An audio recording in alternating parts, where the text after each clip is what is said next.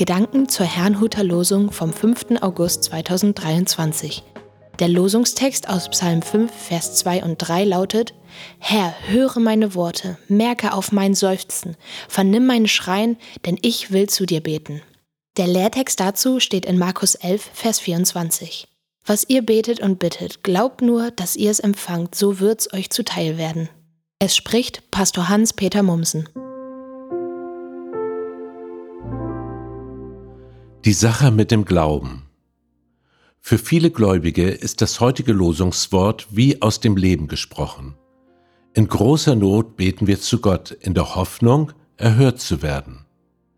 Der Lehrtext, ein Wort Jesu Christi, wirkt dagegen fast fremdartig. Gibt es so etwas wie eine garantierte Gebetserhörung, in der man einfach nur glaubt, das Erbetene zu bekommen? In der Elberfelder Übersetzung steht sogar, Glaubt, dass ihr es empfangen habt, und es wird euch werden. Nach dieser Übersetzung sollen wir sogar glauben, etwas zu haben, was noch nicht da ist.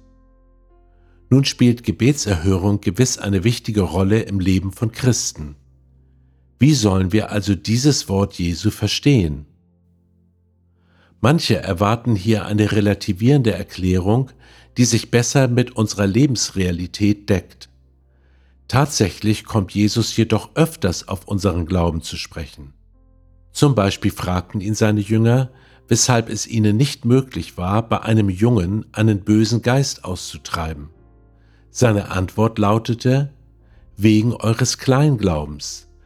Denn wahrlich ich sage euch, wenn ihr Glauben habt wie ein Senfkorn, so könnt ihr sagen zu diesem Berge, Hebt dich dorthin, so wird er sich heben, und euch wird nichts unmöglich sein. Nachzulesen in Matthäus Kapitel 17, Vers 20. Ich meine, wir sollten uns durch die Worte Jesu herausfordern lassen, anstatt sie abzuschwächen. Allerdings denke ich nicht, dass der Glaube der Berge versetzen kann, eine Methode ist. Weder extreme Konzentration noch die richtige Wortwahl noch Proklamationen von Gebetserhörungen, die noch nicht stattgefunden haben, erzeugen diesen Glauben.